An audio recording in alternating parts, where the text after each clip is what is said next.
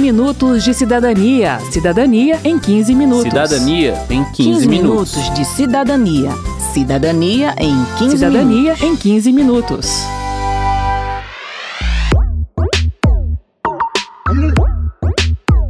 Eu sei que você já ouviu a história de alguém que comprou bitcoins e viu seu dinheiro multiplicar. Será que as moedas virtuais são realmente uma mina de ouro? Essa edição do 15 Minutos de Cidadania explica o que são criptoativos e sua faceta mais conhecida, as criptomoedas. Eu sou José Carlos Oliveira. E eu sou Verônica Lima.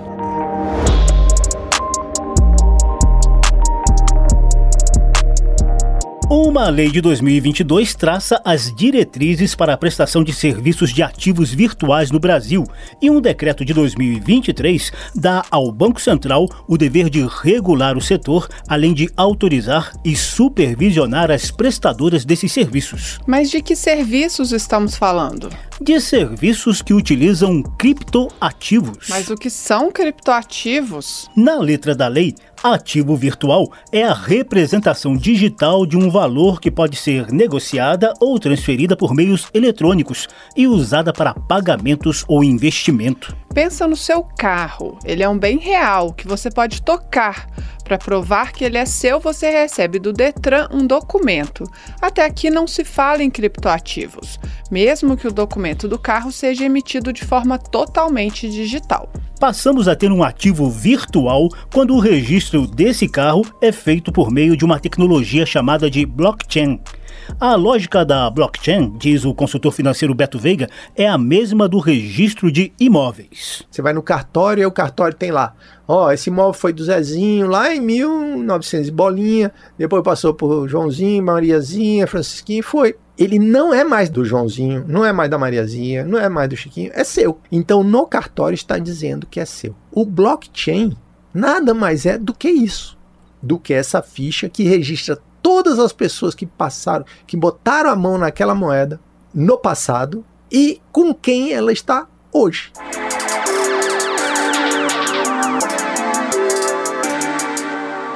Podemos traduzir a palavra chain do inglês como cadeia, corrente, e assim imaginar que o blockchain é uma corrente de informações.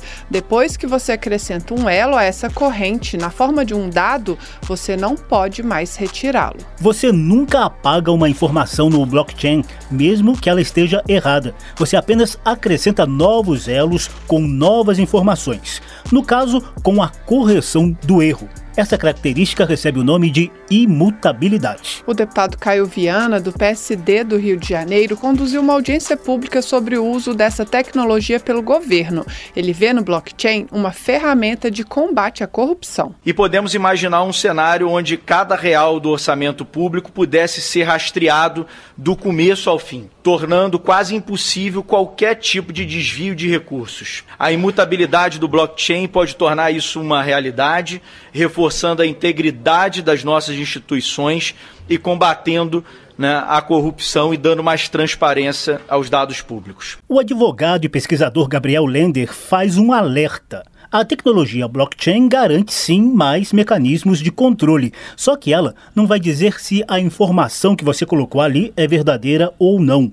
Por isso, as portas de entrada e de saída da informação precisam ser controladas, diz ele. Então, se você alimentar uma blockchain com informação ruim, a blockchain não vai ter essa utilidade toda. Então, é necessário que você regule como a informação entra e sai da blockchain. Ou seja, quem é que escreve nesse banco de dados, quem vai pegar o carro e dizer este é um carro, quem vai pegar o empréstimo e dizer este é um empréstimo. Então, quem é que vai fazer essa inserção de dados, quem vai poder fazer essa manipulação da informação na blockchain?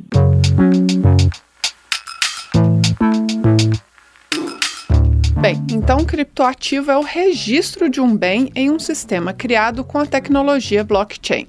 Esse bem pode ser real, como no exemplo do carro, ou virtual, como as criptomoedas. O uso dessa tecnologia permite que você transfira a propriedade desse bem de forma muito mais rápida e descentralizada, o que abre oportunidades de crédito e novas formas de pagamento. Vamos pegar mais um exemplo de algo que já existe, mas no ambiente virtual: um certificado de depósito bancário, CDB, que é um tipo de aplicação financeira. Ele é um título que o banco emite para captar dinheiro. Então, quem compra um CDB está emprestando dinheiro para o banco e vai receber juros por isso. Hoje, esse título já é totalmente digital. A garantia de que ele é seu é o registro virtual que o banco faz. Qual seria a inovação?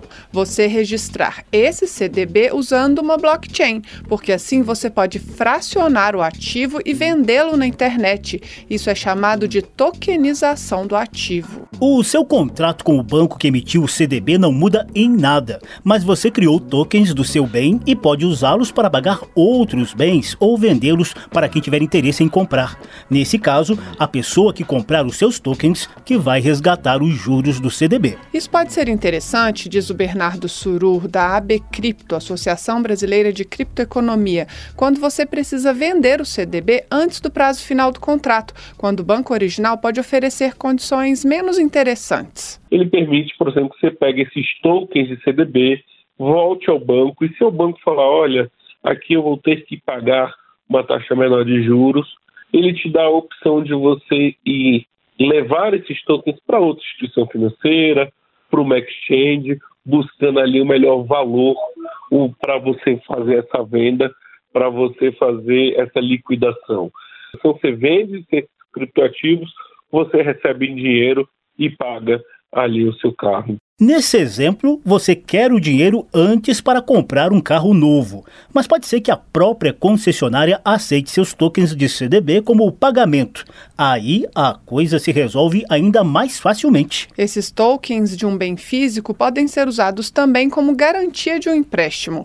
O Gabriel Lender dá um exemplo considerando o uso da plataforma Drex, que está em desenvolvimento pelo Banco Central para realizar transações com o real digital. Na hora que eu possa dizer criar uma versão digital da minha geladeira e jogar ela para uma plataforma como o Drex e dizer, olha, essa minha geladeira aqui, na verdade ela vai ser propriedade de quem tiver registrado como dono da geladeira no Drex, eu posso fazer um empréstimo, né, usando a minha geladeira como garantia, e esse empréstimo pode auto-executar a minha geladeira. Né? Pode transferir automaticamente a propriedade da minha geladeira para o banco ou eventualmente para o meu vizinho. Resumo da ópera: existem inúmeras possibilidades de uso de uma tecnologia que inova na forma de fazer o registro de bens. Nem sempre é o bem em si que é inovador, mas a forma de lidar com a propriedade.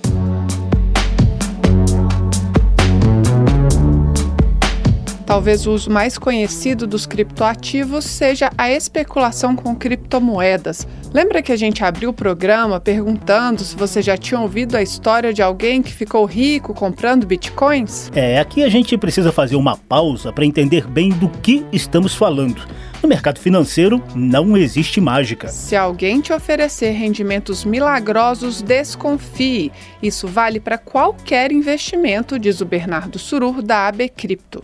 Desconfie. Eu vou te pagar 8, 9% ao mês. E muitas vezes faz pensar que ah, 9%, 8% ao mês é um rendimento que não seria tão alto. É sim, ele representa entre 90% e mais de 100% em muitos casos no final do ano. Então, é, imagina você ter o seu dinheiro dobrado, é, dificilmente algum tipo de ativo vai dobrar o seu dinheiro. Esse tipo de oferta normalmente é feita dentro de um esquema de pirâmide financeira, que é uma fraude e não tem nada a ver com criptomoedas, como explica o especialista em direito digital Matheus Pupi. Na verdade, elas são apenas uma cortina de fumaça.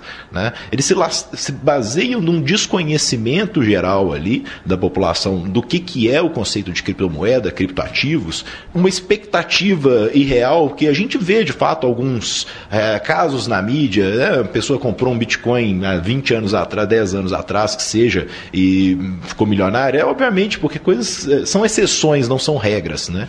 Mas eles usam dessas chamarizes né, para tentar iludir a população de que existe sim uma forma de ficar rico, rápido, fácil, sem trabalhar. E por isso é importante pesquisar muito antes de entrar em qualquer negócio. Entenda o que é o produto ou serviço que está sendo oferecido, pesquise as credenciais da empresa e prefira aquelas com administradores no Brasil, completa o Bernardo Surur. a empresa está no exterior, não tem nenhuma operação no Brasil, você tem um problema e a empresa não quer resolver, você vai recorrer a quem? Não tem quem você recorrer. Né? Você não tem quem, quem buscar que vai fazer resolver aquele seu problema.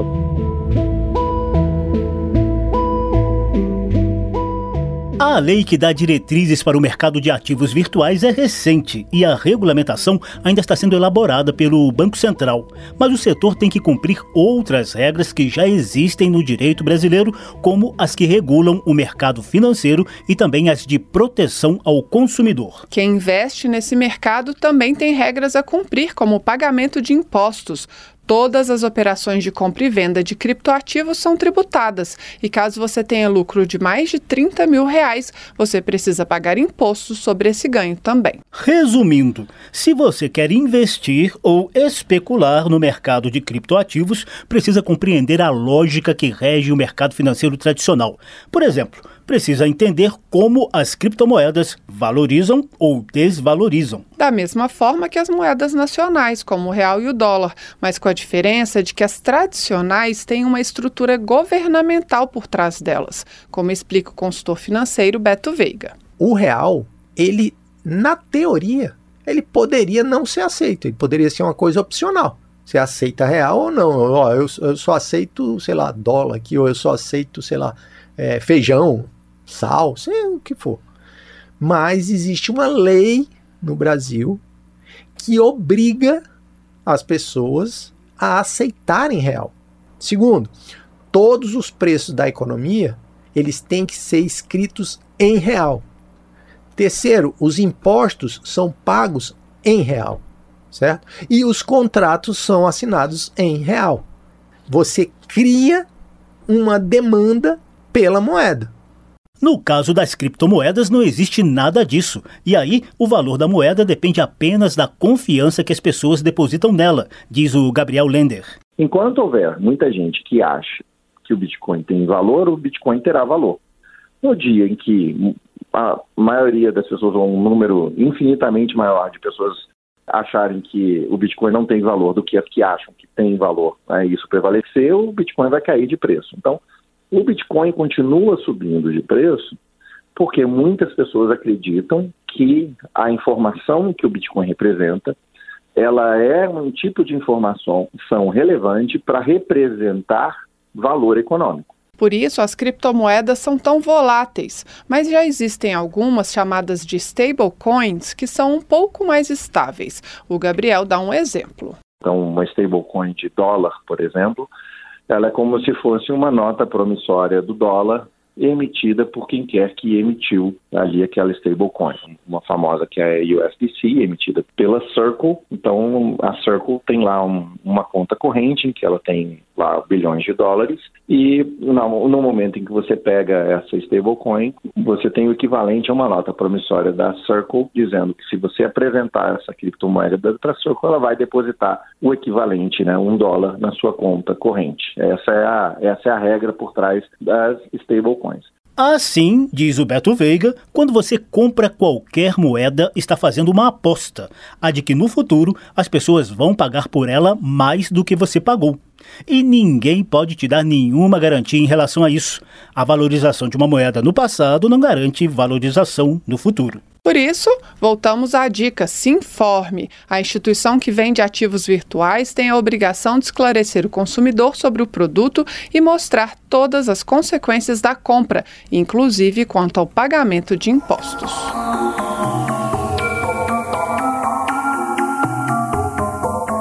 Termina aqui o 15 Minutos de Cidadania, que teve produção de Cristiane Baker e de Lucélia Cristina, reportagem e texto de Verônica Lima, trabalhos técnicos de Newton Gomes, edição de Marcelo Larcher, a apresentação de Verônica Lima e José Carlos Oliveira.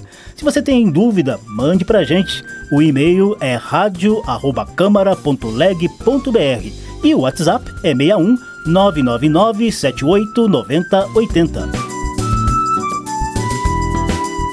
O 15 Minutos de Cidadania produzido pela Rádio Câmara e transmitido pelas rádios parceiras em todo o Brasil, como a Rádio Escola 87.9 FM de Recife, Pernambuco.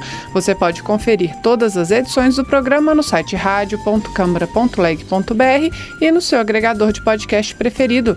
Uma boa semana e até o próximo programa. 15 minutos de cidadania. Cidadania em 15 minutos. Cidadania em 15, 15 minutos. minutos de cidadania. Cidadania em 15 Cidadania minutos. em 15 minutos.